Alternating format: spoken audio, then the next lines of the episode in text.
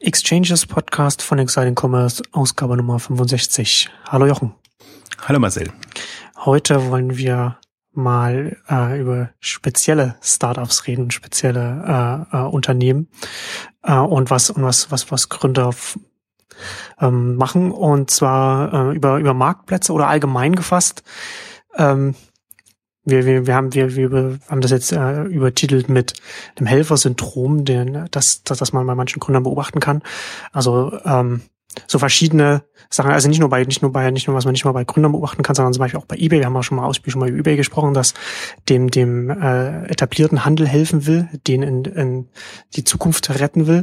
Und das kann man auch bei Gründern beobachten. Äh, ähm, und bei, bei, bei Begründungen bei Startups beobachten, dass sie, dass, dass oft versucht wird, dann über, über das Marktplatzmodell den, den äh, am stationären Handel dem zu helfen oder vielleicht auch eher, kann man es vielleicht eher so ähm, bezeichnen, auch äh, da, da anzudocken und da quasi da in, in die Branche reinzukommen und, und, und da, dann damit zu arbeiten.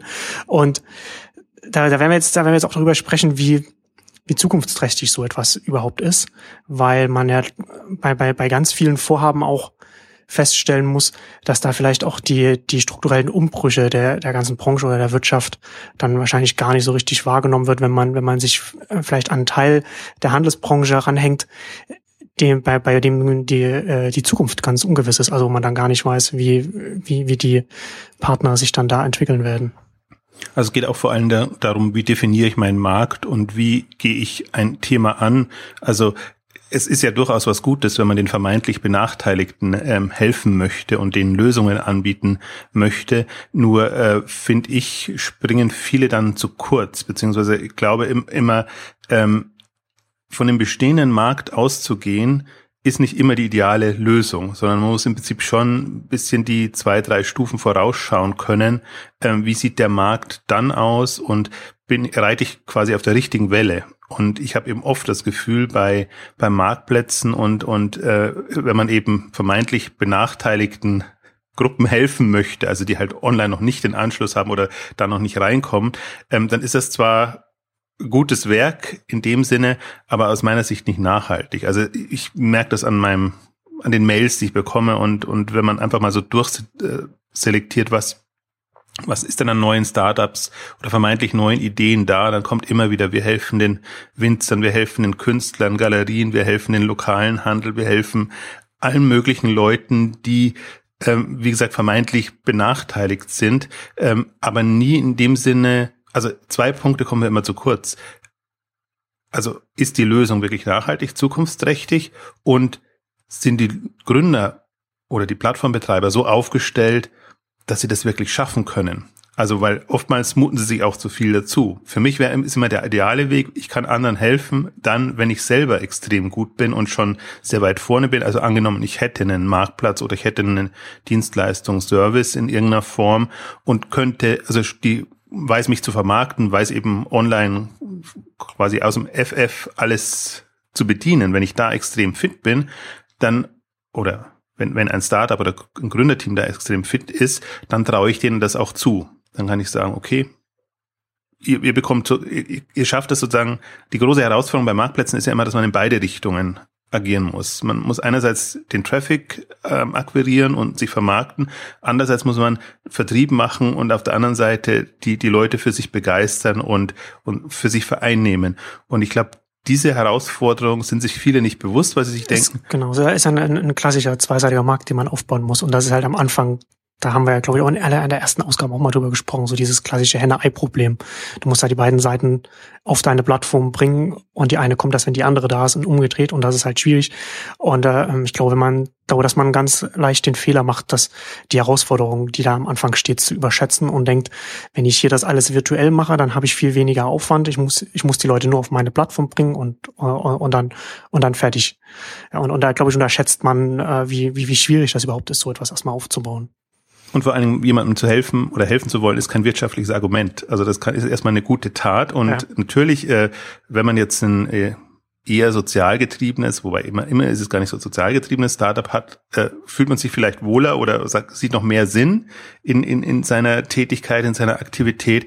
Aber man sieht genauso, wie viele dann auch wieder vom Markt verschwinden, pleite gehen und es einfach nicht schaffen. Also ich finde ohnehin, ähm, so, so Marktplatz- und Dienstleistungsmodelle sind ganz, ganz schwierig, weil man riesig Umsatz braucht, um die Provisionen kassieren zu können, damit das Geschäft sich tatsächlich trägt. Also es, ich finde, es gibt ganz wenige Bereiche, wo das provisionsbasiert funktioniert. Und wenn, dann würde einfach dazugehören auch, dass man sich ähm, alternative Erlösströme, Geschäftsmodelle und alles, was man so in seinem Baukasten haben könnte, äh, ähm, anguckt und da eventuell ähm, einfach die Erlöse erzielt, äh, die man braucht, damit so ein Geschäft auch na nachhaltig funktionieren kann. Also ich habe es oft genug erlebt, jetzt ein paar Beispiele, glaube ich, Fashion Gallery hieß es oder oder was weiß ich, also viele Konzepte, die die dem lokalen, speziell Modehandel versucht haben, quasi den Online-Einstieg zu erleichtern und, und ähm, quasi die ganzen Boutiquen mit ihren Sortimenten online zu bringen und dann entsprechend gemeinsam zu vermarkten, weil es von der Grundidee erstmal schlüssig ist. Lass uns das doch zentral machen, ihr kleinen Teams oder ihr kleinen Boutiquenbetreiber, ihr habt nicht die äh, Ressourcen, um das auf einem professionellen Level entsprechend machen zu können. Also machen wir es zentral. Ähm, und das, da fängt's halt schon an. Jetzt kann man, gerade im Modehandel, finde ich, ist immer eine doppelte Herausforderung, weil diese schnell wechselnden Sortimente unterschätzt man. Man ist gerade mal so weit und hat die Plattform, hat alles schön fotografiert oder die Produktqualität sichergestellt. Schon kommen neue Sortimente, man rennt wieder allen einzelnen nach, damit man das entsprechend auch hat. Also so, sowohl von der Datenaufbereitung, dann natürlich auch noch Tracking, Vermittlung dann der, der ähm, Bestellungen, so sie denn dann kommen.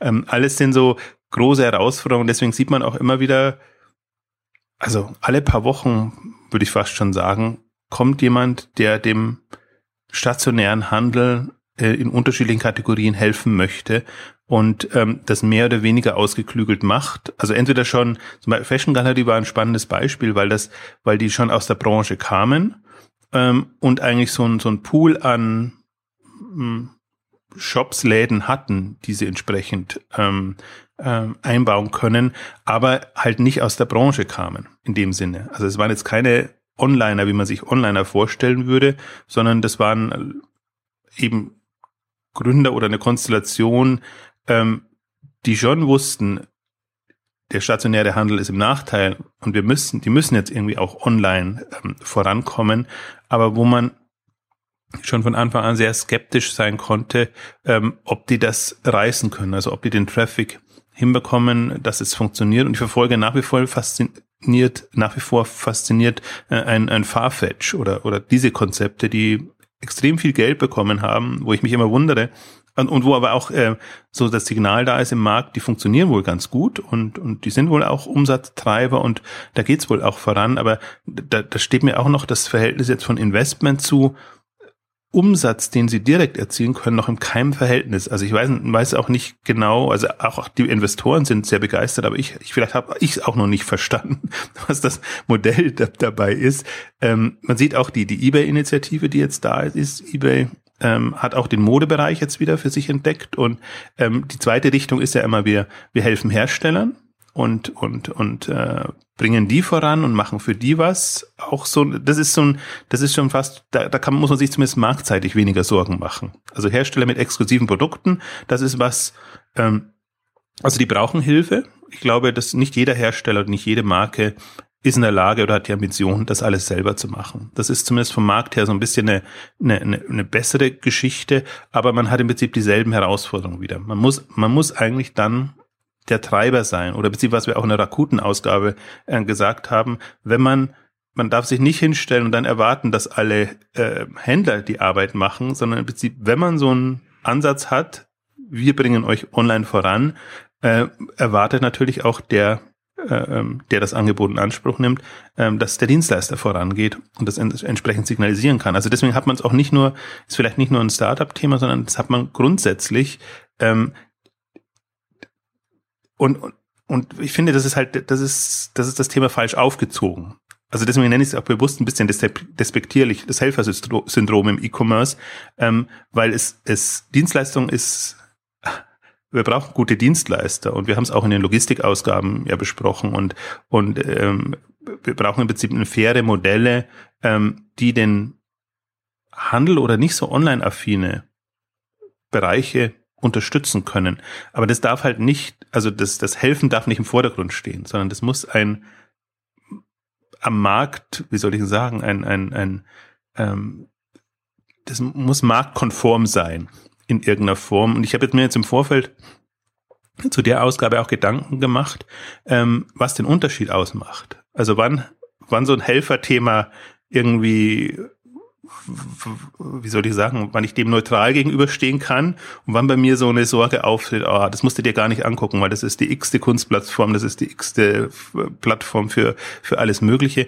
Und wenn ich mir die neuen Dienste angucke, so ein Airbnb und andere, oder auch ein eBay früher, ganz früh, eBay hat nicht ja. aus einem Helfersyndrom in Anführungszeichen gestartet, sondern sie haben ein neues Marktsegment erschlossen, die privaten Verkäufer. Und auch Airbnb genau. hat nicht gesagt, gebt uns irgendwie eure Reste ja. von, wir vermarkten eure Reste an, an Zimmern und, und Unterkünften, sondern haben ein neues Marktsegment erschlossen. Vielleicht ist das der genau. Schlüssel dann. Das ist, ist das, uh, Airbnb habe ich auch daran gedacht. Das wollte ich, das wollte ich auch ansprechen. Das ist ein, ein, ein ganz, ganz, ganz interessant, sich das als, als Exempel rausnehmen oder Uber ist auch, auch ähnlich. Aber Airbnb ist noch, noch ein bisschen interessanter, weil es erstmal den, erstmal, wie du schon sagtest, nicht gesagt hat, okay, wir machen, wir, wir sind, wir sind ein Hotelzimmer, Marktplatz, wir wollen den Hotels helfen, ja.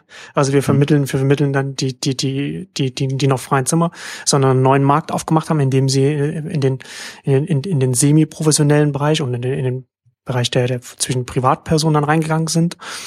Und jetzt aber äh, äh, noch, noch, noch sehr viel weiter darüber hinausgehen. Also wir hatten das auch in einer der, der äh, weiß ich schon, einige, einige Folgen her hatten wir es kurz angesprochen, dass sie da jetzt äh, noch Dienstleistungen drumherum mit, mit, mit, mit dazu holen und dann quasi den ganzen, die ganze, ganze Erfahrung der, der, der Reise des Trips, äh, ob das jetzt Geschäftskreise ist oder, oder, oder, oder, oder ein Urlaub oder was, dass sie das dann, dass sie das immer weiter ausbauen und dann natürlich dann ihre, und dann natürlich dann auch das, das Marktpotenzial für, das, für den Dienst um, um so viele Dimensionen größer ist, als wenn sie einfach ein Hotelmarktplatz wären, ja, und, und, und das auch in eine, in eine ganz andere Richtung geht. Und das ist, glaube ich, ein ganz gutes, ganz, äh, ein ganz gutes Beispiel, wo man handfest machen kann, wo, worüber wir hier sprechen, was wir, was wir hier meinen. Und letztendlich kann ja Airbnb, da können ja dann auch Hotels dann irgendwann stattfinden und, und, und so weiter. Also das ist ja dann, das ist, ist ja für das Startup ja dann jetzt nicht so, ist am Ende gar nicht so wichtig dann.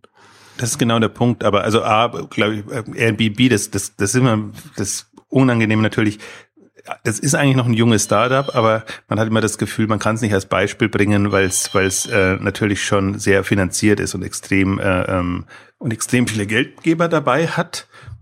Aber aus meiner Sicht ist das ein ähm, gutes Beispiel, ähm, dass sich eben Gedanken gemacht hat über unterschiedliche Erlösströme, im Prinzip auch über, über Geschäftsmodelle und alles, was damit zusammenhängt. Und insofern äh, da ein gutes Beispiel ist. Ich finde auch, dass das Schöne, was man da sieht, ist, ähm, sie gehen den Markt anders an. Oder sie, ähm, sie glaube ich, kommen mehr von dem Kunden her also das, das ist für mich auch mal so das, zweite Irritierende im, Helfersyndrom. Also, dass man, ich finde, den, den Markt falsch, den falschen Markt bedient. Also es geht nicht darum, den zum Beispiel jetzt lokalen Handel oder Hersteller so zu bedienen, sondern es geht ja darum, ein Kundenbedürfnis in irgendeiner Form zu bedienen und, und sich da durchaus auch auf, auf äh, verändernde gesellschaftliche Verhältnisse also auf gesellschaftliche Veränderungen einzustellen, was was eben Airbnb und Uber und wie, wie sie alle heißen ähm, jetzt jetzt machen, die halt ähm, im, die man vermeintlich in denselben Topf werfen kann und dann sagen, okay, die machen ja nichts anderes, machen ja auch einen Marktplatz und und irgendwie haben genau diese Herausforderung, auch zweiseitige Märkte und alles, was damit zusammenhängt. Aber dadurch, dass sie ein, ein vom vom Kunden her kommen oder von dem Bedürfnis her kommen, ähm, glaube ich, äh, ist kommen sie von der richtigen Richtung. Hm. Also sie haben, sie wissen zumindest, also sie können relativ schnell herausfinden, ob sie einen Nerv treffen in, in, den, in der Nutzerschaft. Und dann, glaube ich, ist immer noch die große Herausforderung, dann auch vertriebsseitig alles zu akquirieren. Aber dann hat man ein besseres Argument, dann tut man sich natürlich, natürlich ist es im ersten Moment schwerer, jetzt erstmal einen, einen Uber oder oder einen äh, äh MyTaxi oder oder was weiß ich äh, ähm, zu zu kommunizieren und und zu vermarkten, weil es eben wirklich neu ist und und es in der Form vorher noch nicht gab. Hm, aber ich glaube, das das ist ja auch der der Punkt dabei diese typischen Marktplatz, wir machen jetzt Marktplatz für XY und oder im Prinzip auch Kleinzeigenportale oder andere Geschichten, also im Prinzip alles das, was dann auch die die großen Player irgendwie äh, aufsaugen können, ähm, sei es jetzt Google, sei es jetzt ähm, Springer in den Kleinanzeigenportalen ähm, oder so. Also ich glaube, der der die Ambition oder der was heißt muss ist ja gar nicht eine Ambition, sondern das ist für mich eine eine, eine Grundfrage, die man sich stellen muss. Ist was ist der Mehrwert und welchem Markt bedient er? Und wenn er halt vom, vom Endkunden, wir sprechen ja hauptsächlich über Endkundenthemen, ähm, kommt und da einen Nerv trifft oder einen Zusatzservice bieten kann, ähm, glaube ich, ist das viel, viel besser, als wenn man, äh, ich habe das an dem Local Heroes Thema, da bin ich immer am, am, ähm, ähm, ringe ich mit mir, weil, weil da steht der lokale Handel im Vordergrund. Aber die Leute wollen bequem einkaufen. Ob die jetzt, und die wollen offenbar ja auch online einkaufen. Ob die jetzt dabei auch noch dem lokalen Handel helfen wollen oder nicht. Also man sieht jetzt an der, an der Amazon-Debatte wieder, das wird in der Industrie, ja. also Branchenseite, extrem hochgekocht. Aber ich finde, das geht an den Kunden komplett vorbei. Den ja. Kunden ist das egal, ob die, ob die Autoren verdienen, ob die Verlage verdienen, ob die Händler verdienen oder sonst irgendwas. Also den, den typischen Durchschnitt, der hat auch gar nicht so viele Brancheneinblicke und es wird in der Branche hochgekocht, als ob das, ähm, als ob da jetzt ein Konflikt gelöst werden könnte. Aber kundenseitig, der will günstig Bücher einkaufen oder schnell Bücher und bequem einkaufen. Bequem vor allem, genau. Bequem Bücher einkaufen. Also das, das geht, kommt mir mal komplett zu kurz. Und ich habe halt immer die Hoffnung, dass es in der Startup-Gründerszene müsste das Bewusstsein besser da sein. In anderen Bereichen, okay, die sind halt sehr geprägt von bestehenden Verhältnissen, Regularien und was es da alles gibt. Da habe ich vielleicht noch ein bisschen Verständnis dafür. Da ist dann die Richtung dann teilweise intern dann schon vorgegeben und die Handlungsspielräume dann natürlich dann dementsprechend eingegrenzt. Aber letztendlich ist das äh, was das, ähm, was du am Anfang gesagt hast, dass, dass, ähm, dass dann Marktplätze, dass, dass sie es dann auch schwer am Markt haben, das hängt ja genau damit zusammen, ja. Also dass ich, wenn ich, es reicht halt nicht, dass ich, dass ich einem, einem bestehenden, dass ich bestehenden Unternehmen oder bestehenden Branche helfen will, sondern ich muss halt gleichzeitig auch noch ein Problem lösen für für die andere Seite, für die für die, für die Endnutzer, damit ich, damit mein Angebot überhaupt erst einmal attraktiv wird. Und wenn ich das nicht löse, kann ich kann ich der der einen Seite noch so mehr helfen wollen. Wenn die andere Seite nicht da ist, dann dann habe ich kein Angebot, mit mit mit dem ich dann irgendjemandem helfe.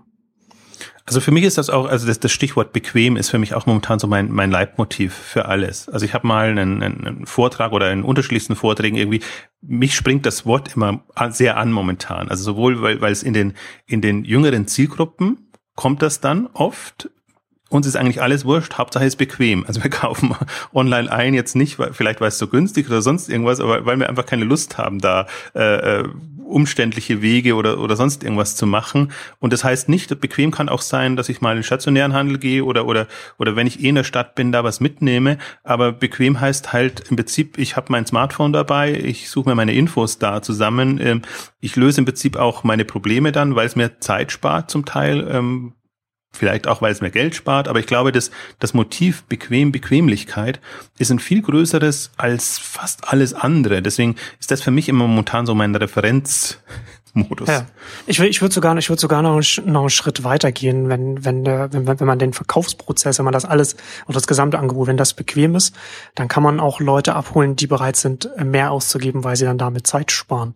Ja, also, also je, je, je unbequemer etwas ist, das, das, das, das, desto eher spricht man dann ähm, oder, oder bekommt man dann vielleicht ein Publikum oder, oder, oder, oder eine Nutzerschaft, eine Kundschaft, die die Zeit investiert, weil sie weniger bezahlen will. Und umgedreht, wenn etwas bequemer ist, dann, dann, dann ist, dann bekommt man eher Leute, die, die, die vielleicht nicht die Zeit haben und dafür bereit sind, ein bisschen mehr zu bezahlen, aber dafür dann äh, alles Unbequeme dann äh, quasi dann äh, in, in einer kürzeren Zeit dann einfach ab, abgedeckt haben.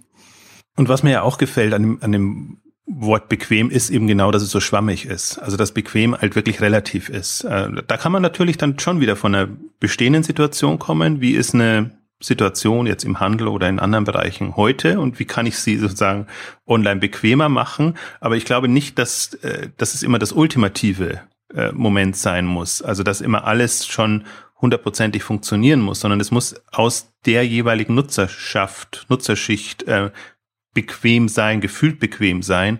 Und äh, dann reicht es wahrscheinlich auch schon, diese schönen gut genug Lösungen äh, anzubieten. Dann muss es nicht der ultimative Service sein. Natürlich ist es schön, wenn alles äh, ähm, ja sofort von, von Beginn an ähm, top ist und, und da gar nichts zu wünschen übrig lässt.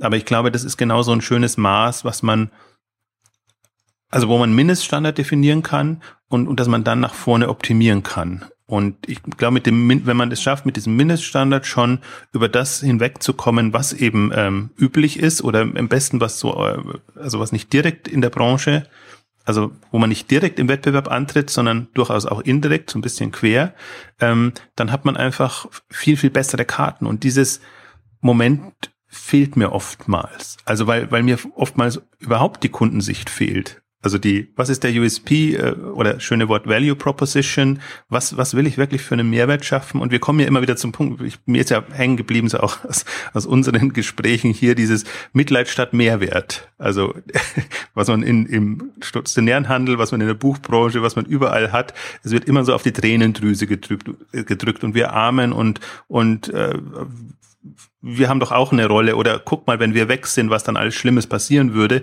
Ähm, also wo, wo so dieser, dieser Mitleidseffekt viel stärker da ist. Und ich, ich meine es jetzt gar nicht äh, ähm, bösartig in irgendeinem Sinne, sondern mir, es fällt einem halt nur auf, wenn man vom Mehrwert herkommt. Mehrwert versus Mitleid. Also weil genau die hätten auch die Möglichkeit, einfach ihre Mehrwerte rauszustreichen. Aber ein Mehrwert ist es halt nicht bei Local und, und äh, quasi auf die Tränendrüse zu drücken, sondern Mehrwert wäre es wirklich Bequemlichkeit ähm, in irgendeiner Form du zu hattest, Du hattest das ja auch mal gut zusammengefasst. Ich glaube, einmal, als wir auch in der Amazon-Ausgabe darüber gesprochen haben, hast du ja auch mal gesagt, so bei Local heißt das eigentlich, dass man im, im, im eigenen Wohnzimmer dann kauft.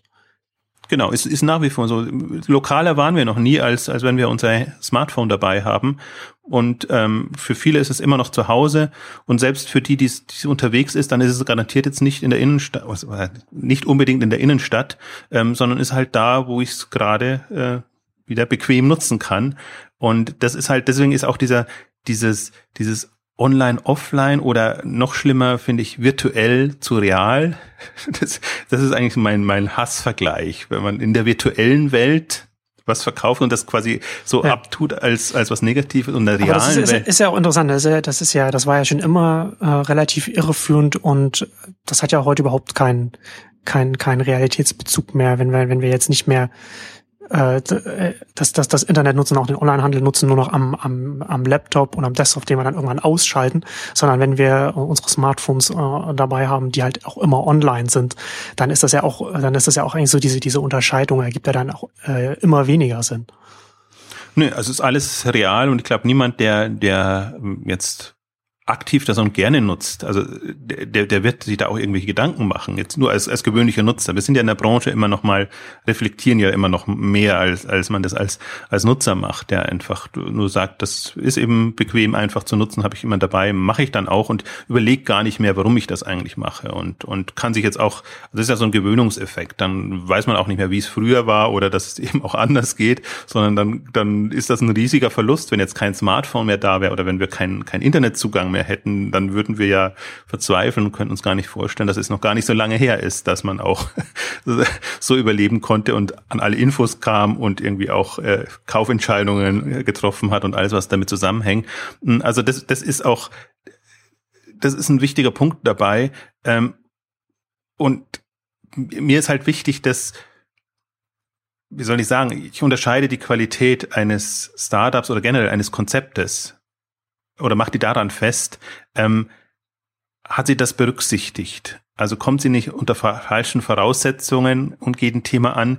Mit, mir tut's dann immer so leid, weil, weil ich weil die, die Gründer haben dieselbe Energie, die, die haben zum Teil auch Kapital und, und können das machen, aber man, man sieht schon genau, wo es hinläuft, beziehungsweise man hat es einfach hunderte Male gesehen und das ist, das ist ja wieder, sind wir wieder beim Thema eigentlich der Nachteil, wenn man sich schon so lange mit diesen Themen befasst.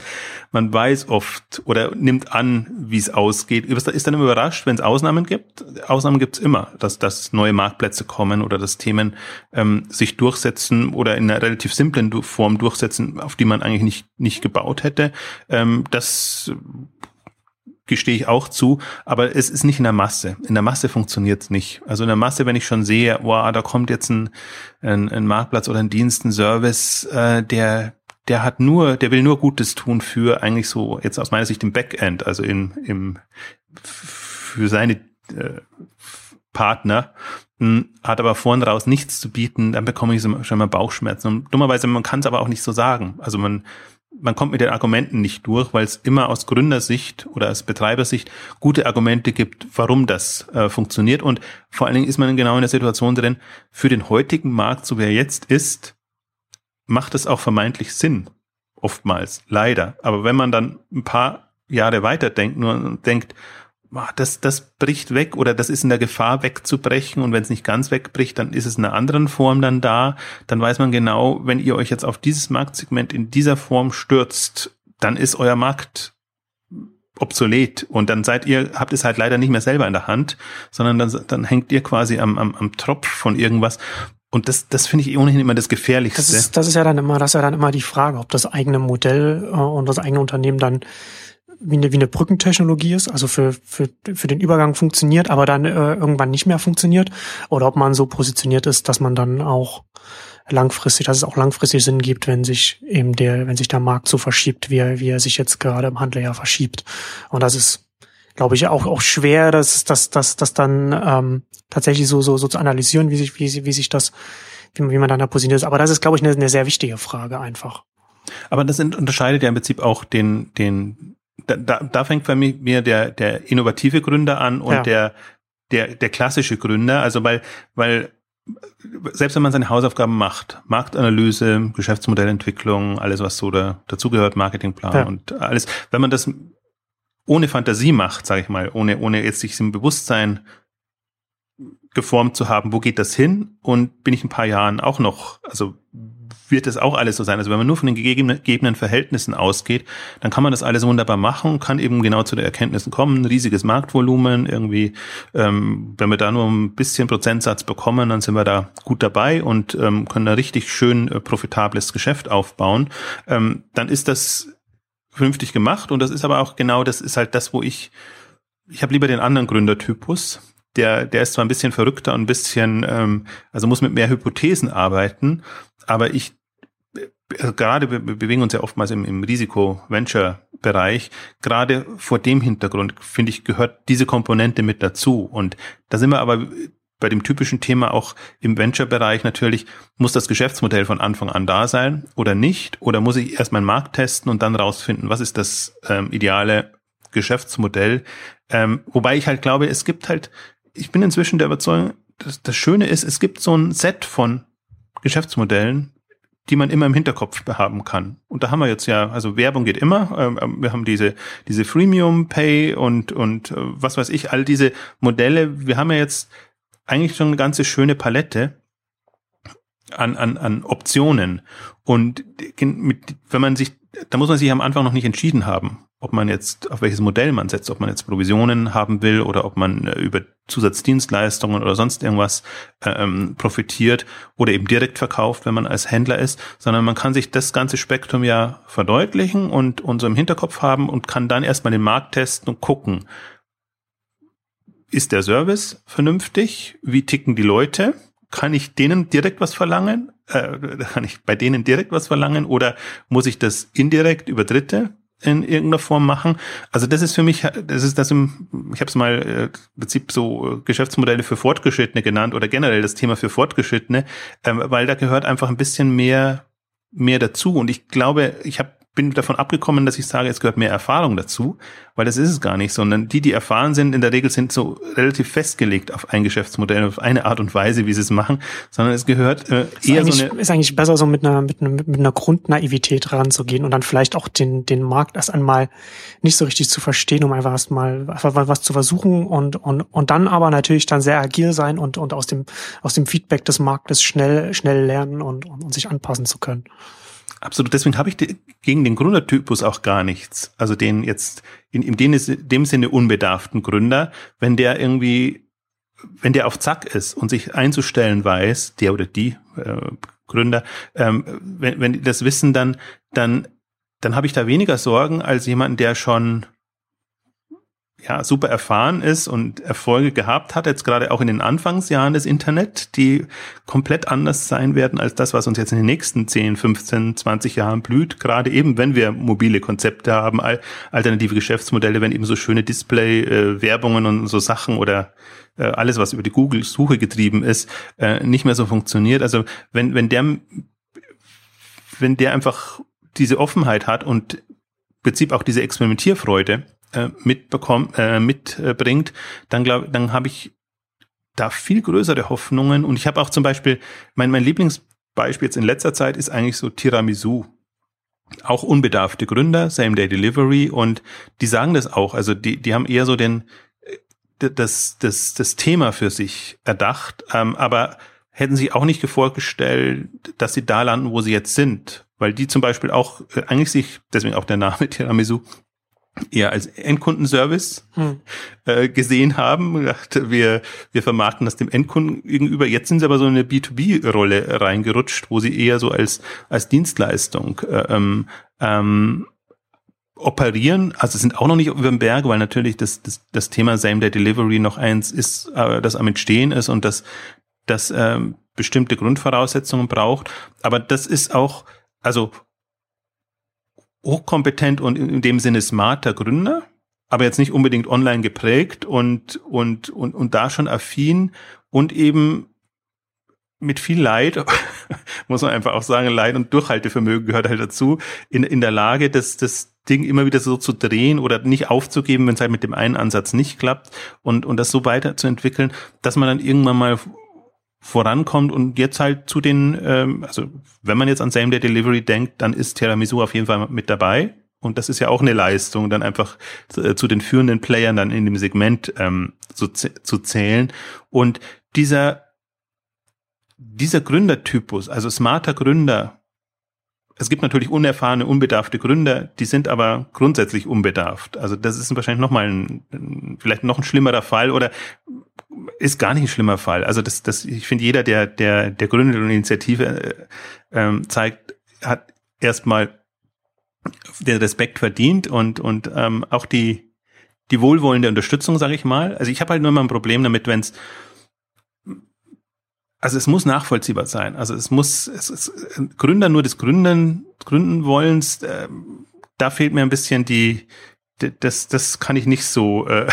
Das Schlimmste das Schlimmste sind äh, sind sind diejenigen, die sagen, ja, ich, ich will was gründen, aber ich suche noch nach einer Idee. Das sind, das sind, das sind dann die, das sind dann die, die ehemaligen McKinsey-Berater, die nicht mehr bei McKinsey arbeiten wollen. Genau, und die kommen dann tendenziell mit Marktplatzideen, weil sie sagen, ah, das traue ich mir zu und äh, das ja, ist aber das ist, ich, ich glaube halt auch, also wenn, um, um da nochmal zu unserem äh, äh, Thema jetzt nochmal grundsätzlich nochmal zurückzukommen, ich habe auch das Gefühl, dass das so ein, so eine, so eine, so, so, so, so etwas, so, etwas ist, wo man, wo man, wo man vermutet, dass es eine tief hängende Frucht ist. Ja, also man halt gerade, wenn man, man, man kann sich zum Beispiel anschauen, okay, äh, äh, wenn, er gerade in der Handelsbranche eingeht, dann, dann, dann hat man vielleicht auch, und da hat man Marktvolumen, man sieht, was da an Umsatz gemacht wird und dann überlegt man sich, okay, wenn da hier noch so, so viel 0,5 Prozent oder, oder davon von, von, von, von diesem Bereich da was bekommen, dann haben wir so und so viel und sich das halt, man kann sich das halt relativ schön rechnen ähm, und, und, und, über, und, und sie dann aber dann wahrscheinlich dann, dann ganz leicht auch den Wald vor lauter Bäumen nicht. Und gerade halt jetzt auch in, in, so, in, in der Zeit, in der wir uns jetzt befinden, wo man auch nicht den einfach den Status quo, den wir heute haben, nehmen kann und davon ausgehen kann, dass der in fünf Jahren äh, noch so ähnlich sein wird.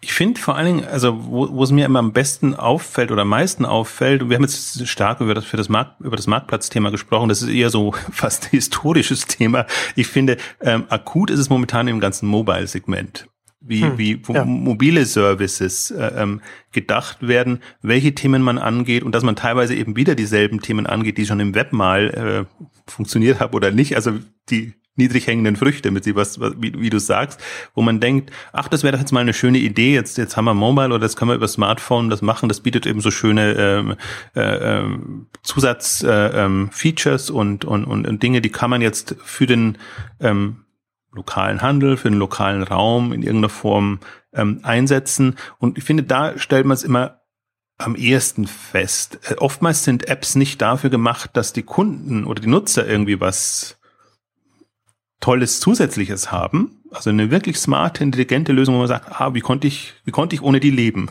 äh, sondern äh, da, dass man äh, sich in die bestehende Infrastruktur in irgendeiner Form einbettet, mehr oder weniger geschickt. Und die, die hake ich für mich immer alle so ab, weil ich denke, dass das ist nicht das, was ich mir von, von Mobile erwarte. Und ähm, wenn, wenn dieses, wenn da spektakuläre, revolutionäre Dinge kommen, dann müssen die aus der Ambition kommen, ich, ich habe die, bei eBay heißt es ja immer so schön, die, die Kundenerfahrung oder das Nutzererlebnis, äh, ich habe das verbessert. Deswegen dann lieber einen Foursquare, ähm, was, was irgendwie einen, einen äh, eben ich, ich finde, Foursquare ist ein gutes Beispiel, das nicht aus dem Helfersyndrom kam, sondern wo eben durch diesen Check-in-Prozess und ich zeige dir, wo, wo ich bin und, und diese ganzen Sachen, also eigentlich eher so ein unnützes spielerisches Element jetzt im ersten Moment mal, also nicht so ein, so ein, so ein verkopfter, pragmatischer Ansatz, wir helfen jetzt dem und dem und dem, sondern ähm, man sieht, die testen so Check-ins und dann sieht man, was daraus entsteht und was sowohl in der Ich weiß, wo du bist, äh, ähm, Geschichte ist, als auch natürlich dann können Serviceoptionen und alles Mögliche ja. entstehen. Also das ist für mich ein besserer Ansatz. Und es ist auf jeden Fall auch, auch äh, spannend, sich das, sich das anzuschauen. Da sieht man dann auch, wie, wie komplex das von den, von den Dynamiken her durchaus sein kann, dass man erst einmal etwas schaffen muss, was, was, was für die Endnutzer attraktiv ist, wie sie, wie sie da interagieren können und dass daraus erst einmal was wachsen können. Und dann kann man natürlich dann ransetzen. Ich hatte jetzt, ich glaube jetzt, jetzt gestern oder so, so, einen Tweet von, von dem, von dem Foursquare CEO gesehen, dass jetzt äh, mittlerweile zwei Millionen Businesses, also wahrscheinlich so Cafés, Restaurants, da mittlerweile ihre Seite geclaimt haben, also dass das langsam wächst. Und da ist es ja auch, gerade gerade im Mobile-Bereich ist es, ist es extrem wichtig, die, die Netzwerkeffekte auf allen Seiten anzuzapfen und das Maximum rauszuholen, weil man an, an Foursquare zum Beispiel sehr gut sehen kann, wie schwierig das ist, da überhaupt groß zu werden, weil Foursquare schon da echt lang dabei ist, auch super erfolgreich ist, aber immer noch im Verhältnnis zu einem, keine Ahnung, einem Facebook zum Beispiel oder einem Twitter noch, noch, noch sehr klein ist. Und das ist natürlich ich, ich weiß nicht, ob wir, ob wir hier schon mal drüber gesprochen haben oder ob, ich, ob das im, im, im Neunetzcast, weiß ich das mal gesagt habe, so dass es, dass es ja extrem schwierig ist, so in, in einem, in einem Mobile-Bereich oder einem Location-based Umfeld ähm, Netzwerkeffekte aufzubauen, weil man da nicht wie, wie, einem, wie einem Twitter oder, oder, oder einem Facebook dann auf, auf einer globalen Ebene agiert oder zumindest innerhalb von einem Sprachraum agiert, sondern man halt überall wieder von Null anfängt. Ne? Also es nützt mir, wenn ich hier in Berlin bin, nichts, wie viele, wie, wie, wie viele Orte in, in San Francisco oder New York erfasst sind auf so einem Dienst, wenn, wenn da nichts in Berlin ist. Wenn hier in Berlin was ist, dann nützt mir das äh, nichts, wenn ich in Eimsbüttel wohne oder so. Ne? Also das und da und deswegen wächst so etwas ja viel, viel langsamer und deswegen ist es viel, viel schwerer, da überhaupt eine, eine kritische Masse zu bekommen, weil du überall wieder von Null anfängst, bis du bei der kritischen Masse ankommst. Und, daher, und deswegen ist es da so extrem wichtig, dass man sich bewusst ist, wie man da die Netzwerkeffekte auf den, auf den verschiedenen Energien, an den verschiedenen Seiten dann richtig anzapft, damit es dann von allein, also damit es dann auch sicher selbst herauswachsen kann. Wobei das Schöne, also ich habe mir Foursquare, Foursquare eben genau nicht deshalb als Beispiel gerade fast nicht nehmen trauen, weil es eben gerade so ist auch so ein bisschen in den Hintergrund gerückt und die haben ja gerade ihre Apps getrennt und und so die die Reaktionen sind jetzt nicht so äh, äh prickeln. Ähm, deswegen äh, ist für mich auch Foursquare jetzt also der Aspekt, den du jetzt beschrieben hast, für mich ist das der zweite Schritt. Die sind jetzt in der Herausforderung, wie baue ich ein Geschäftsmodell, wie, wie skaliere ich das, wie komme ich damit voran. Aber Foursquare ist vor dem Hintergrund auch ein gutes Beispiel, weil die Idee eigentlich simpel ist die, die, die Grundidee. Und das finde ich fällt einem bei allen äh, ähm, mobilen Apps auf oder selbst bei einem Twitter fällt einem das auf, dass das erstmal das, das Grundmoment, deswegen sind wir da schon wieder bei, bei niedrig hängenden Früchten, aber aus einer anderen Richtung heraus. Also es kann durchaus im ersten Moment eine, eine simple Idee sein. Es muss nicht eine, eine hochkomplexe Infrastruktur und, und alles, alles da sein, sondern man muss halt, aber halt kundenorientiert äh, simpel, aber es findet Anklang. Und es findet, ich finde, das ist gerade, vielleicht ist auch, weil, weil, weil Mobile so in der frühen Phase ist, jetzt in diesem Segment. Nicht, ich spreche nicht von, von mobile Applikationen, wir bringen unser bestehendes Geschäft online, sondern in diesem wirklich Innovationsfeld, das sind ja alles eigentlich super primitive Themen. WhatsApp, Foursquare, ähm, wie sie alle heißen, auch im Prinzip die Dating-Apps und, und, und Sachen, die jetzt ja so, so, so ankommen, ähm, die aber halt ähm, die, die, der Nerv bei den Kunden ist, ist der Punkt. Und, und manchmal kommt halt irgendwie ein blödes Ding an und man weiß gar nicht warum. Und das bringt aber einen dann ins Denken und ins Grübeln. Wie, wie, wie bringe ich da einen wie, wie kann ich das als Service entsprechend konzipieren. Ich fand auch bei, bei Instagram oder so, bei den, bei den, bei den Bilddiensten, ich fand nicht, dass die jetzt über das hinausgingen, was man schon an hochkomplexen Flickr und, und was auch immer, was, was vorher die, die angesagten Bilderdienste äh, waren sind, sondern die kommen eben durch ein anderes Moment, kommen die da voran und, und vielleicht genau deshalb, dass nicht immer das, das, das Helfen oder der Service, äh, also Service im Sinne von unterstützend ähm, im, im, im, im Vordergrund steht, sondern dass es eher so, ich weiß gar nicht, wie ich es nennen soll, ums, ums, ums, ums, damit es trotzdem noch seriös klingt. Also bei so naja, Spaß. Also ich finde, ich finde gerade so Instagram ist ein schönes Beispiel dafür, dass man, dass man auch, auch, auch was schon so ein bestehendes Online-Segment, wo man da schon ähm, Platzhirsche hat, dass man da reinkommen kann, wenn man, wenn man sich auf das konkrete Nutzungsszenario konzentriert. Und da hat man das gerade bei Instagram hat man da sehr gut gesehen. Du hast jetzt, du hast jetzt die Smartphones, du hast jetzt diesen Taschencomputer mit, mit, mit Internetzugang und du hast den, und da ist eine Kamera dran, da kannst du, kannst du Fotos machen. Und das dann, das dann halt alles, das dann zusammenführen, wie, wie, wie man, wie man so etwas nutzen kann, wie man darum, drumherum dann ein, Social Network dann, oder eine Community dann halt bauen kann. Und, und da, und da ging es halt dann auch wiederum nicht darum, dann irgendwie professionellen Fotografen da zu helfen am Smartphone oder so etwas, ne? Äh, und das, das, das wäre dann, das wäre dann auch irgendwas unter ferner Liefen gewesen und wäre wahrscheinlich längst bankrott, wenn sie, wenn sie sich das zur Herausgabe, äh, zur, zur Aufgabe gemacht hätten. Ähm, da finde ich ein schönes, finde finde ich ein schönes Beispiel dafür, wie man das, wie sich da, was man, wie man erfolgreich sein kann, wenn man sich auf so ein, so ein mobiles Nutzungsszenario einstellt als Dienstanbieter. Also man erschließt ein neues Marktsegment und das ist halt, das ist halt immer nicht offensichtlich. Im Nachhinein ist es offensichtlich, ja. dass man da sagt, boah, da war ein Riesenmarkt und äh, klar, klar macht man das. Aber in dem Moment, wenn, wenn die starten oder wenn man, wenn man den Markt testet, ist da erstmal nichts. Und, und das, das ist halt das kommt oft zu kurz und aber ich finde, das das ist nicht nur im Mobile-Bereich, sondern jetzt gerade auch in dem Smart, äh, ähm, dem Gadget-Bereich, ähm, Smart Devices ist das schönere Wort, ähm, jetzt mit Nest und anderen und so. Das das, das sind alles, also es ist halt klassische äh, Innovationsgründung. Also das sind für mich Innovationstreiber im klassischen Sinne. Die, die schwimmen nicht auf einer Welle mit und machen jetzt das, was nahe liegt und das ist jetzt der Trend und das machen wir jetzt, sondern im, im Prinzip haben die, sondieren die den Markt, entweder sie sondieren den Markt, das wäre jetzt die intellektuellere äh, Variante, oder sie haben eine Leidenschaft für ein Thema oder eine persönliche Bedürfnis, wo sie sagen, äh, ist doch ärgerlich, dass es sowas nicht gibt und das müsste es doch eigentlich geben, also aus, aus so einer Motivation heraus.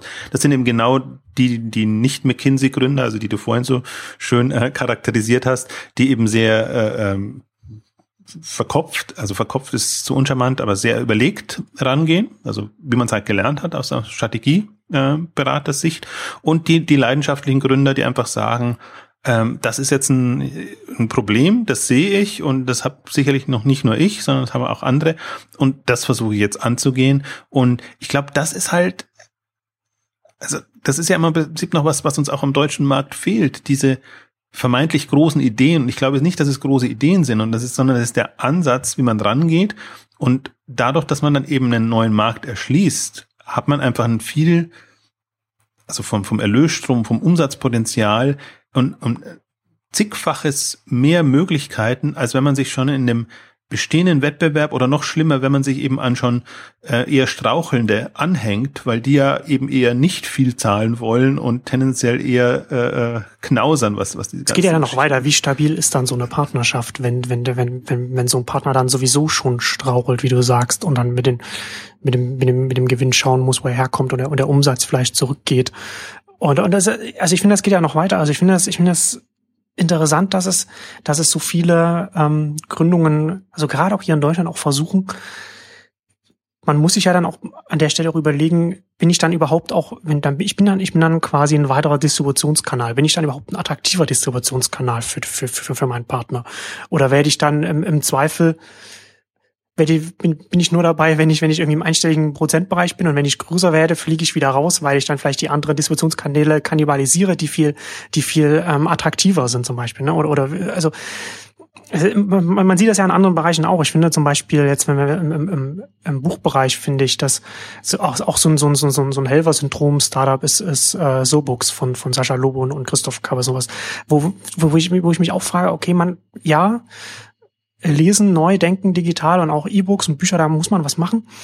Aber dann ranzugehen und zu sagen, wir wollen der Buchbranche helfen oder wir wollen die Buchverlage dann jetzt ins Inhalt holen, ist, also, das ist keine, das ist keine Herausforderung, die auf, auf also die der, der ich mich stellen wollen würde, sagen, um es mal so auszudrücken. Also es ist eine, ist nett. Es ist, ist, also schön, dass Sie das machen wollen oder so. Also eher so aus dem Grund. Aber jetzt aus, aus wirtschaftlicher, aus, aus Business-Sicht, ähm, schwierig. Also weil. Es ist, ist nicht, ist einfach, ist eine sehr, sehr schwierige Prämisse. So als Ausgangslage für ein Unternehmen. Na, weil, weil, weil man hat ja das, man hat ja, man hat ja das Problem dann, dass man, dass man die Partner, die, oder die potenziellen Geschäftspartner erst einmal davon überzeugen muss, dass sie, dass sie mit einem zusammenarbeiten. Also wenn sie nicht von sich aus zu mir kommen und an die Tür klopfen, also nicht die ganze Branche, aber das, wenn, wenn, wenn, wenn, wenn, wenn, wenn gar kein Unternehmen dann zu mir kommt und mal an die Tür klopft und sagt, wollen wir nicht vielleicht was zusammen machen, sondern ich immer zu einem hingehen muss und sie quasi zu mir zerren muss, dann, dann, dann ist schon, dann, dann sollten, dann sollten eigentlich schon alle Alarmglocken dann angehen. Stimmt, also zumindest aus, aus der Sicht heraus, ähm, die, die wir jetzt, also wir gehen, uns geht es ja darum, wie, wie bringt man die Branche voran oder wie kann die Energie, die ja ohnehin, die ist ja da, also es sind ja Gründungen da und es beschäftigt, man sie beschäftigt ja mit unterschiedlichsten Themen, wie kann der, die eben zielführend nach vorne gebracht werden, so dass wirklich ähm, nicht nur die Branche vorangeht, sondern dass einfach auch da Umsatzpotenziale, Marktpotenziale ähm, erschlossen werden. Und ich glaube, das ist genau der der der der Punkt dabei, dass man sich da ein bisschen, äh, ähm, also es gibt ja viele Beispiele und man sieht sie dann immer zum Teil, wenn sie Amazon übernimmt oder andere, weil bei Amazon immer merkt man eigentlich immer, was was sie was sie äh, versäumt haben oder wo sie sagen, da, da respektieren wir eure Leistung, übernehmen wir. Und mir ist das sowohl bei Goodreads aufgefallen, noch noch mehr, weil ich die vorher nicht kannte, bei Comixology. Wenn man sagt, Comixology ist ähm, klar hilft auch jetzt den Comic Verlagen, Anbietern oder so, aber aber da hat es halt auch einen direkten Mehrwert für die, für die Leser gehabt, also für die Endkunden. Genau. Ja, also hat, hat, hat es halt aufs Digitale geholt und nicht nur digital gemacht, sondern hat halt noch einen Mehrwert in die digitale Version reingebracht, indem sie die Darstellung da nochmal verbessert haben, beziehungsweise direkt auf das Tablet zugeschnitten haben. Und, und da ist, kann man relativ schön sehen, dass man natürlich mit bestehenden Marktstrukturen zusammenarbeiten kann. Aber wenn dann halt alles passt, ja, und dann halt auch für den Endkunden dann dementsprechend dann im Produkt selbst dann dann Mehrwert drin ist, dann, dann ist das natürlich dann äh, vielversprechend. Aber das finde ich halt das Coole. Also das ist halt auch, wenn man diese ganzen, auch im, im Buchbereich sich die Startups anguckt und so, und das ist teilweise, boah, da würde man sich auch mal wünschen, dass da irgendwie was, also Wattpad ist ja, hatten wir auch eine Ausgabe gemacht, mein, mein Lieblingsbeispiel, so, weil die weiterdenken, oder Comixology sieht man halt noch viel besser, dass man, ähm, man kann auch nur einen Aspekt rausgreifen und den dann entsprechend ideal für die Comic-Fans umsetzen. Also, aber dann ist es halt, dann, dann ist es für die Fans irgendwie das, das Leseerlebnis oder das, kann man bei, bei Comics lesen sagen, also das, das, äh, wie, wie man die nutzt und sich erfreut an, an, an Comics ist da und ich glaube, das ist genau die. Deswegen komme ich auch immer. Ich habe im, ich habe meine Dreiteilung habe ich jetzt schon ewig und die, die, die wird auch, glaube ich, so bleiben, wo ich die die Potenziale sehe. Das ist immer der Visual-Bereich, der Social-Bereich und der der Live-Aktionsbereich. Und ich ich mache die auch immer, stelle die immer nach vorne, weil ich sage, ihr könnt es euch auch anders vorstellen. Also ihr müsst nicht von dem bestehenden Zustand ausgehen, sondern wenn, wenn ihr Kundenbedürfnisse, Nutzerbedürfnisse ähm, testen wollt, dann könnt ihr auch mal andere Dimensionen denken. Und gerade habe ich ja lange und halte eigentlich immer noch so ein bisschen jetzt im Hintergrund die Live-Shopping-Fahne nach oben, weil ich diese, diese aktionsgetriebene, impulsgetriebene Verkauf und dieser Modus ähm, das ist halt was, das mag dem Händler nicht liegen und der mag keinen Spaß daran haben, weil es zum Teil auch aufwendig ist und nervig, sowohl in der Produktauswahl, auch in der Aufbereitung allen. Aber bei den Leuten trifft es einen Nerv. Und die Leute stehen auf sowas irgendwie, äh, durchaus aktiv gepusht, irgendwie Angebote zu bekommen, cool, coole Geschichten und Sachen. Deswegen ist der, der dieser Shopping Club Bereich so, so angekommen. Es ist im Prinzip nichts Großartiges, es ist primitiv. Man kann sagen, ähm, das gab's alles schon mit, mit Restposten, Abverkaufen und, und Geschichten, aber in der, in der Kundenansprache äh, äh, einfach eine neue Facette hinbekommen und ich sehe nach wie vor dieses ganze, was, was ich gerne Live-Shopping, du kannst auch aktionsgetriebene, eventgetriebene ähm, Konzepte sehen. Ich sehe da nach wie vor hunderte von Optionen, ähm, wie man da in der Nutzeransprache anders agieren kann, gerade im, im mobilen Kontext, wo man einfach noch reduzierter rangehen muss, müsste im Prinzip, weil eben Suche und, und im Prinzip Navigation und alles, was man so aus dem ähm, klassisch im, im Web äh, jetzt gelernt hat, so nicht funktioniert und im Prinzip andere Lösungen noch nicht da sind. Also das, das, äh, also man kann natürlich auf, äh, also ich denke jetzt vor allen Dingen auch mobile immer an das Smartphone, weil das einfach schon äh, jetzt ja viel weiter verbreitet ist und und da die die Leute ja auch schon in dem Modus sind, dass sie das nicht mehr nur zu für News und und irgendwelche nicht kommerziellen Aktivitäten, sondern eben auch für, für E-Commerce und Sachen nutzen würden. Ähm, aber da brauchst du halt eine, eine, eine gezieltere Ansprache. Und ich finde es immer so schade, dass, auch finde auch generell so schade, dass das immer so als Nebensegment abgetan wird, weil im Prinzip ist das ähm, die, oder könnte das die Spielwiese und das Innovationssegment sein, um Dinge voranzubringen. Also gerade finde ich, wenn man jetzt diese drei äh, Dimensionen sich, sich verdeutlicht, visuell, social und, und live aktionsgetrieben, dann ist, finde ich, die vielversprechendste, die aktionsgetriebene, ist die, die am die kommt zu kurz. Vielleicht auch, weil die anderen eher, also wie du schon gesagt hast, als Distributionskanäle oder Vermarktungskanäle genutzt werden können. Eben, die sind eben von der Struktur viel, viel offener, visual. Man sieht ja Pinterest, äh, Instagram, wie sie alle kommen. Social genauso, ähm, Facebook und, und, und Twitter und so, die stehen immer sehr im Fokus, weil sie sehr schnell von den Marketingleuten vereinnahmt werden, sage ich jetzt mal ein bisschen, bisschen böse. Ähm, das ähm, Live-Shopping, was für mich eher Verkauf ist, Verkaufskompetenz und Nutzeransprache, da brauchst es eher Vertrieb als Marketing. Und die Vertriebsleute, was heißt, Vertrieb ist es auch nicht so richtig, weil die, die natürlich auch immer eher in, in größeren Dimensionen äh, denken. Aber das, das passt nicht in so richtigen Topf rein. Also es ist auf jeden Fall nicht Marketing in dem Sinne, wie, also wie es sich die Marketingleute gerne wünschen, so große Streueffekte. Es kommt vielleicht noch, und deswegen sind ja auch Groupon über, über E-Mail-Marketing und so groß gekommen, äh, groß geworden. E-Mail-Marketing ist vielleicht noch das, wo auch die Marketingbranche noch am ersten einen Sinn dafür hat, dass eine beschränkte Auswahl gut präsentiert Anklang finden könnte. Das sage ich mal ganz vorsichtig, weil das ist so ein äh, Randthema und das ist auch sehr gepusht und äh, wenn man halt mit drei Prozent ähm, manchmal sind es gar nicht drei Prozent Öffnungsraten und, und äh, Verkauf zufrieden ist und 97 Prozent verschreckt, dann, das ist so mein Kritikmoment, dass ich da habe. Also ähm, dann, dann, dann tut man sich schwer, aber ich finde da, äh, man dringt nicht durch. Also das, das ist so eine, das sind Kriterien, die ich habe für mich und so raster ich den Markt und so hoffe ich mir eigentlich auch immer, dass da wieder Startups oder eine Welle von, von Startups kommt, ähm, die ich momentan nicht sehe. Also ich sehe vielleicht gar nicht so sehr, dass wir momentan in der Flaute sind, was, was Gründungen und, und, und so angeht. Aber das ist alles hundertmal da gewesen, immer wieder dasselbe in anderer Form, oft gescheitert. Also wir kommen da nicht so richtig weiter und ich glaube, das liegt auch daran, ähm, dass man, dass sich die Branche im, im also die, die hat so, also die, die, die Brille, die die Branche momentan aufhat, so muss man es vielleicht formulieren, die, die sieht nur bestimmte Dinge, Aspekte und ich kann jetzt gar nicht sagen, dass es in den USA ist so viel besser wäre. Aber hängt das nicht auch ein bisschen so damit zusammen, was wir auch in der letzten Ausgabe angesprochen hatten, dass natürlich auch alles ähm, so ein bisschen Samba infiziert ist und natürlich aus dem Dunstkreis halt auch viele Gründungen so äh, Samna oder Rocket Alumni quasi jetzt äh, gründen. Und dann ist es, und das sind ja dann doch schon, habe ich zumindest den Eindruck, dann eher die Gründer, die sich dann auf einen, auf einem Marktplatz, also darauf, was wir jetzt mit dem Helfersyndrom gesagt haben, und auf der anderen Seite dann halt die, die, die, die Endkunden dann halt über, über, über AdWords und, und SEO dann reinholen wollen und so etwas oder, oder klassische Werbung Werbung. Also diese, diese, diese klassischen Wege, die, die, wo wir jetzt sagen, äh, oder wo ich jetzt sagen würde, dass, dass, dass die in der Regel durchaus, dass es schwierig ist, da erfolgreich zu sein, wenn man, wenn man, wenn man diese Konstellation dann anstrebt. Aber da, das hängt, das hängt doch zusammen, oder? Das ist halt so ein NI-Problem. Also man kann jetzt, ja, ja, wir es ja schon, schon zum einen, aber das ist, das ist auch darüber hinaus durchgängig. Also man muss halt, und das ist schön im Buch beschrieben, auch die Sammers sind ja risikoaverse. Investoren ja, genau. erstmal. Ja. Die versuchen ja entweder auf Bestehendes zurückzugreifen oder eben mit den bestehenden Kompetenzen. Und das sind ja, also hat man ja auch kurz, aber nochmal ums Zusammenfassen oder nochmal darauf zu referenzieren, wir hatten ja auch gesagt, das sind unter Fachkompetenzsicht extrem gute Leute, die Marketingkompetenz, Finanzierungskompetenz, alle, die ja extrem gut haben, aber eben für eine Richtung ähm, ausgerichtet, äh, auf eine auf ein Feld ausgerichtet sind.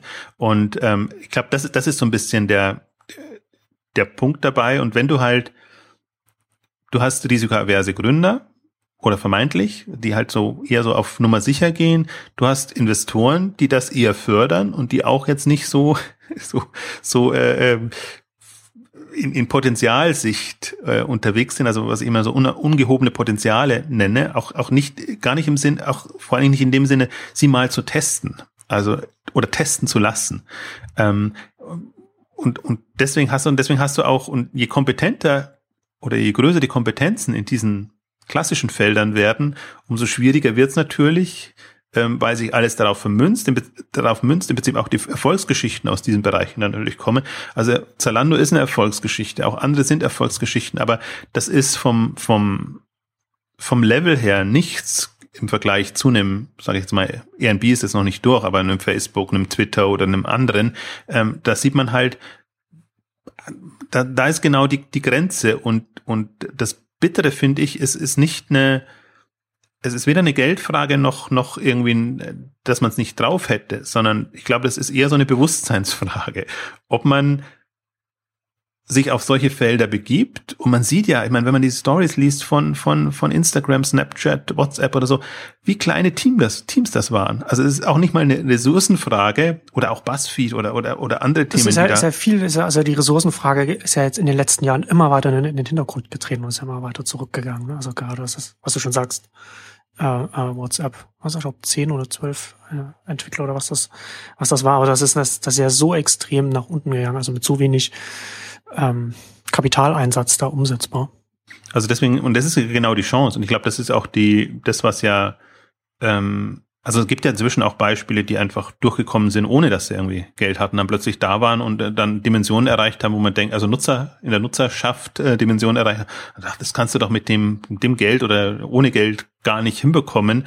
Ähm, also das, das ist auch einfach ein, das mein, mein, irgendjemand meinte auch, äh, was weiß nicht, wer irgendjemand meinte auf Twitter, dass wir jetzt zumindest in den USA und im Mobile-Bereich langsam in den, in, in den in, in Dimensionen vordringen, in denen, in denen äh, Startups erst bei, bei den VCs für die Seed-Runde vorsprech, vorsprechen können, wenn sie mindestens eine Million Nutzer haben oder so. Also das, das, dass man, bevor man, bevor man nicht eine Million Nutzer hat, bekommt man gar kein Geld. Das heißt, also in den Dimensionen ist das mittlerweile. Das ist, also ja. das ist schon, das ist schon bemerkenswert, was das, was das für eine Dynamik was gut dein, dein Punkt natürlich auch äh, unterstreicht, den du ja immer sagst, äh, die, die 100 Millionen jetzt an Nutzern muss man gar nicht mehr so ernst nehmen, wie man sie vielleicht vor fünf genau, oder sechs wie viel, Jahren. Wie viel ist das noch wert, genau. Ernst genommen hat. Es ist, ist, ist absurd, aber es, es ist ja ist einfach den Strukturen geschuldet. Ja. Also es ist einfach, es ist ja nicht so, dass da jetzt, ähm, was weiß ich, dass die Gründer dann genialer wären. Ähm, also das, was halt heute eine Million ist, war halt vielleicht vor vor fünf, sechs oder zehn Jahren zehntausend ähm, Nutzer oder wie auch immer.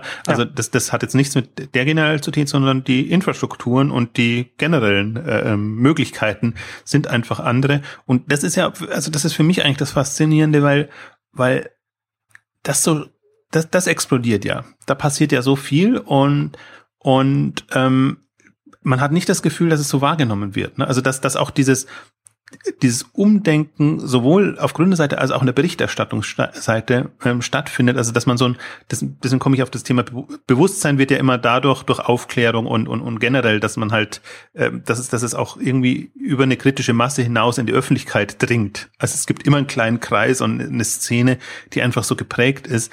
Aber das ist ja, das wäre ja ein Phänomen, wo wo man wirklich ähm, einen Durchbruch erwarten könnte, wenn man wenn man das auch, wenn das auch so präsent wäre, ne? Also weil man zieht dann auch andere Gründer ein, an oder im Prinzip die Gründer machen sich im Vorfeld schon mal Gedanken, ähm, ist das wirklich noch die, also gehe ich das so an, wie man klassisch halt gründet und irgendwie so sehr überlegt, wollte fast schon wieder verkopft sagen, also überlegt vom, vom Marktpotenzial oder ähm, lege ich einfach los mit einer mit mit einem Thema und einer Idee und und äh, mache da schon meinen schnellen Prototypen, was ja im Prinzip schon, indem man die propagierte, auch äh, VC propagierte äh, ähm, Variante ist, ähm, die aber nicht so äh, also Deutsch, ich habe immer das Gefühl, so deutsche Gründungen werden immer eher so wie ein Projekt durchgezogen, äh, dass man einen Projektplan hat, schon genau weiß, was man will und dann geht man das eben so Schritt für Schritt durch und stellt dann am Ende fest, ui,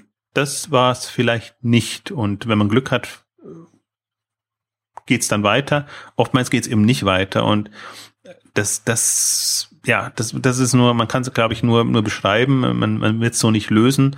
Ähm, ich hoffe nur, dass, dass wir da auch ein bisschen dazu beitragen können, da das Bewusstsein in die Richtung zu wecken und einfach auch zu, zu verdeutlichen, dass es, äh, dass es eher darum geht, sich damit zu beschäftigen und einfach sich immer bewusst zu machen, es gibt unterschiedliche Alternativen und die Ambition, ein Startup oder irgendwas zu gründen und was voranzubringen, ich finde, die Ambition muss gar nicht mehr so sein, man muss jetzt Gründer sein, sondern eigentlich müsste es ja darum gehen, wir machen die Welt besser, wir bringen irgendwie neue Services oder wir nutzen die Möglichkeiten, also diese Mischung aus Experimentierfreude und, und Forschungsdrang, also das wäre eigentlich meine Motivation. Ähm, da, ich glaube, das ist auch so aus der Textszene heraus. Im Prinzip sind das ja auch die Startups und, und das ist ja fast schon der falsche Ansatz, den wir hier oft haben, dass wir von dem Marktpotenzial ausgehen und von einem Geschäftsmodell und immer diese große Frage, ist denn schon ein Geschäftsmodell da? Das ist ja dann eigentlich nah, nah, das ist eigentlich nachgelagert dann, ne? wo man dann, wo es dann halt eher darum geht, wie groß kann so etwas werden? Und eigentlich die erste Frage ist, welches Problem löse ich? Ja, ich finde auch, äh, das ist eigentlich für mich das Spannendste, dass, dass ich ähm, so viele Geschäftsmodelloptionen habe inzwischen, also die leicht umzusetzen sind am Ende. Was auch wieder genau daraus, was auch wieder genau daraus auch kommt, was wir gerade gesagt haben, so dass, dass, dass die Ressourcen, dass, dass es ganz viel, was man heutzutage macht, mit, mit, mit sehr geringen Ressourcen umsetzbar ist. Also man muss nur, deswegen müsste es eigentlich, es müsste Geschäftsmodellkurse geben, im, im Sinne von, welche habe ich, welche Optionen habe ich, nicht nur diese Entrepreneurship ja. und so hat sich jetzt ja alles durchgesetzt, wie, wie starte ich, gründe ich und mache ich das alles, aber ich glaube, wenn sich mehr bewusst machen würde, wie, wie viele eigentlich Dutzende von Geschäftsmodelloptionen ähm, ich habe von Werbung, von Provision. Ich klicken jetzt nochmal durch so Freemium-Modelle, indirekte dritte Parteien, die, die finanzieren. Also da gibt's ein, finde ich, ein ganzes Spektrum an, an möglich oder gemischte natürlich, äh, dass man es auf, auf unterschiedliche Säulen ähm, stellt. Ähm, wenn man sich da, also wenn man da so ein bisschen mehr Vertrauen hätte und einfach nicht nur sagt, es gibt halt nur Werbung und ich, mein Hassthema ist ja immer so, Journalismus muss durch Werbung finanziert werden. Das ist immer so, und dann überlegt man. Aber das ist die Grundvoraussetzung, anstatt dass man sagt, ähm, Journalismus ist heute so leicht zu machen, publizieren und alles. Und dann überlege ich, ich habe ein ganzes Spektrum, ich kann alles Mögliche, ich kann Dienstleistungen anbieten, ich kann, was weiß ich, äh, machen damit, ähm, und was mich auch nicht äh, käuflich macht in, in dem Sinne. Ähm, und, und da merkt man halt, ähm, es ist sehr, es ist alles mit, sehr mit Scheuklappen noch, noch besetzt. Ähm, und das ist meine, so ein bisschen meine Hoffnung, sowohl Aufklärung in Richtung Geschäftsmodelle, äh, Optionen, als auch eigentlich, deswegen auch nennen, haben wir es bewusst ein bisschen äh, provokanter Helfersyndrom genannt, weil ich finde, das macht sehr plastisch, wenn man aus guten, aber falschen guten Gründen was macht, dann ist das noch nicht ein gutes Geschäft, was daraus entstehen kann und dann sollte man vielleicht nochmal in sich gehen. Aber das macht es ja, das macht es ja auch so spannend, dass dadurch, wenn, wenn, wenn andere Potenziale nicht sehen, dann stehen die und wenn die einen die Potenziale nicht stehen, dann stehen die anderen offen. Also ich musste jetzt ähm, daran denken, was Paul Graham mal in einem, in einem Essay ähm, geschrieben hat von, von ein paar Jahren, also äh, in, in Market Economies, äh, Stupidity equals Opportunity. Und das finde ich, trifft das auch ganz gut. so, so als, als Schlusswort. Kann man, kann man so sagen. Das ist jetzt aber schon sehr, ja, das, das ist aber so. Also die, die, die, die Chancen, ich, also wenn man die Chancen nicht sieht, dann sollte man sich mir zumindest Mühe geben, da auch mal in diese Richtungen ähm, zu denken. Ich finde immer sehr, ich bin, ich sehe immer mehr Chancen und und ungenutzte Felder, alles was so brach liegt, ähm, als als als alles andere und bin dann immer so enttäuscht, wenn dann halt so ein 0815 Konzept kommt. Ähm, man kann es genauso formulieren und äh, vielleicht nimmt man das als Motivation da, sich über diese Effekt hinwegzusetzen. Genau, und da kommen wir jetzt zum Ende äh, für unsere heutige Helferausgabe. Vielen Dank fürs Zuhören und bis zum nächsten Mal. Tschüss. Tschüss.